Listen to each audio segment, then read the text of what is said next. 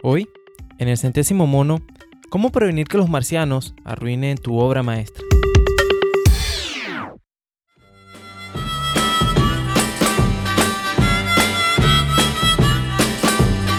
En la primavera de 1968, mientras los Beatles alcanzaban el primer lugar de las carteleras con su canción Love Me Do, los fanáticos de la ciencia ficción en los Estados Unidos y más tarde en todo el mundo fueron testigos de una película que tendría un efecto duradero en la historia del cine. El cineasta Stanley Kubrick, con la colaboración del novelista Arthur C. Clarke, crearon 2001, una odisea del espacio.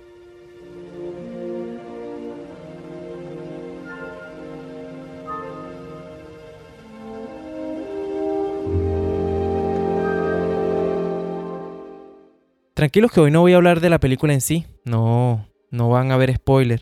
Bueno, aunque han tenido unos 50 años para verla.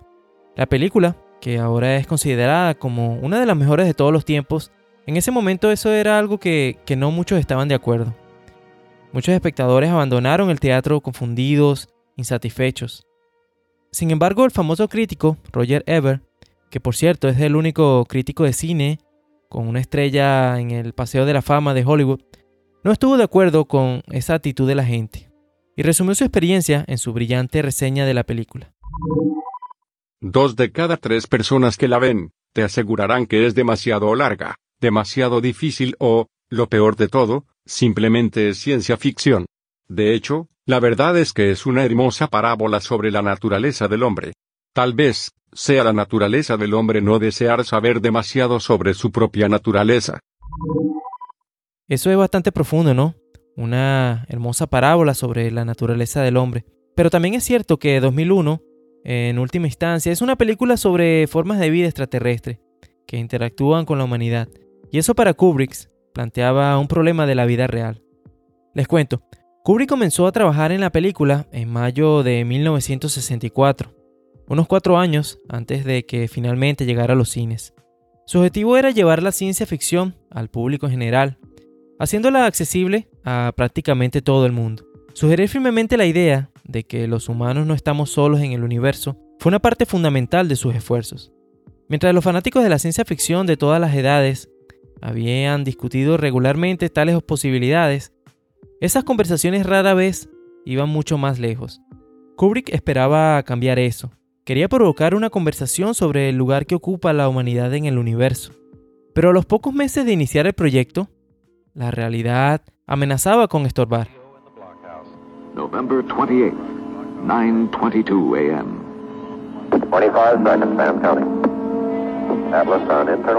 El 28 de noviembre de 1964, la NASA lanzó el Mariner 4,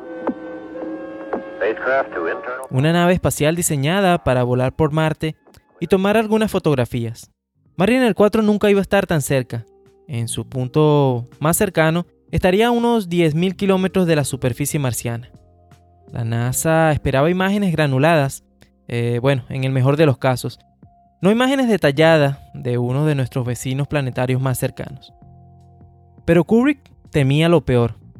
Bueno, por lo menos para la película, que Mariner 4 descubriera la vida inteligente. Y aunque eso sería realmente genial para la NASA, y bueno, para toda la humanidad en general, haría de 2001, una Odisea del Espacio, una película mucho menos interesante y mucho menos rentable, robándole protagonismo. Pero ¿cuál fue la solución ante esta amenaza? Pues nada más y nada menos que una póliza de seguro. Según el diario New Yorker, Kubrick se preocupó tanto de que el encuentro con los extraterrestres pudiera ser inminente que solicitó una póliza de seguros a Lois de Londres, en caso de que un contacto extraterrestre se produjera durante la producción. El director definitivamente fue a la aseguradora adecuada. Lloyd of London tiene una conocida historia de asegurar cosas raras. Aquí algunos tipos de pólizas que ha ofrecido Lois a lo largo del tiempo. Ofreció la primera póliza de automóvil en 1904. El vuelo de Charles Lindbergh de Nueva York a París en 1927.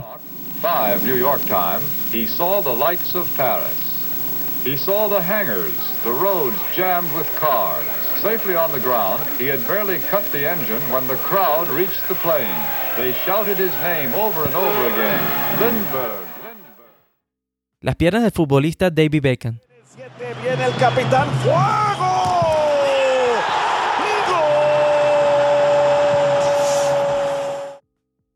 Y hasta la sonrisa de Betty la Fea. Betty, no me molestes. No, no, no, no la de Colombia, la original, sino una que se produjo acá en los Estados Unidos. Bueno, pero volviendo al tema de la póliza para la película, esta petición de Kubrick fue demasiado lejos. Se dice que Lloyd rechazó la póliza porque calculó la probabilidad de descubrir inteligencia extraterrestre en un periodo tan corto de tiempo, a mediados de la década de 1960. Esta probabilidad era demasiado pequeña. Y bueno, Kubrick simplemente se dio por vencido. Bueno, al final de todo esto eh, no importó para nada, porque la Mariner 4 nunca encontró ningún hombrecillo verde. Kubrick, sin embargo, encontró un hombrecillo dorado. 2001, una odisea del espacio, le valió un Oscar a los mejores efectos visuales.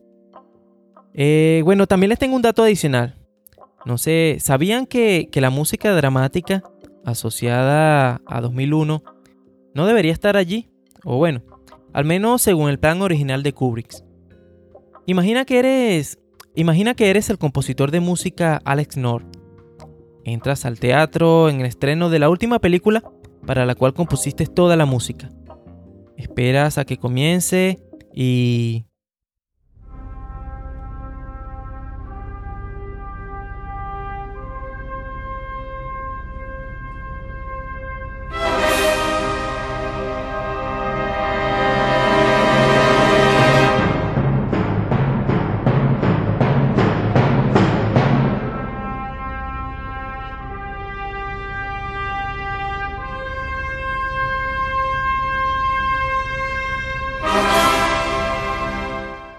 La apertura de 2001, con la que todos estamos familiarizados, es la apertura de Fanfarria de Also Sprach Zarathustra, una composición de una hora de duración del compositor alemán Richard Strauss, de 1896.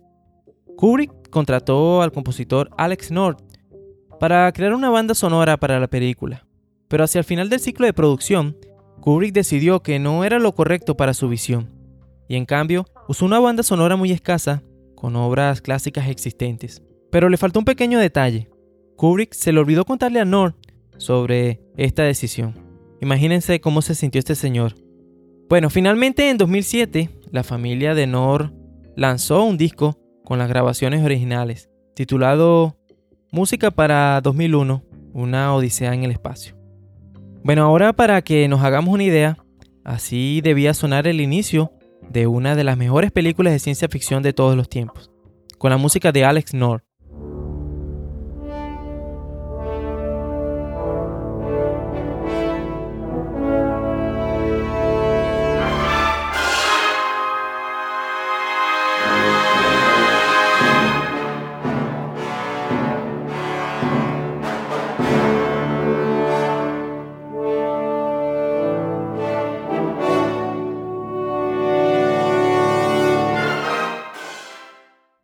Bueno, para ser justos, creo que, que, de verdad la tenía difícil, compitiendo contra el maestro Strauss, uno de los mejores compositores de todos los tiempos. ¿Qué les parece? Así que espero sus comentarios en arroba mono100 podcast en las redes sociales para ver cuál de las dos les parece mejor. Espero les haya gustado el episodio. Recuerda compartirlo con quien creas que le pueda gustar.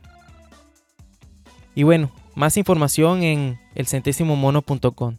Les habló Fernando Dávila, arroba guion bajo Nandor en Twitter. Hasta la próxima.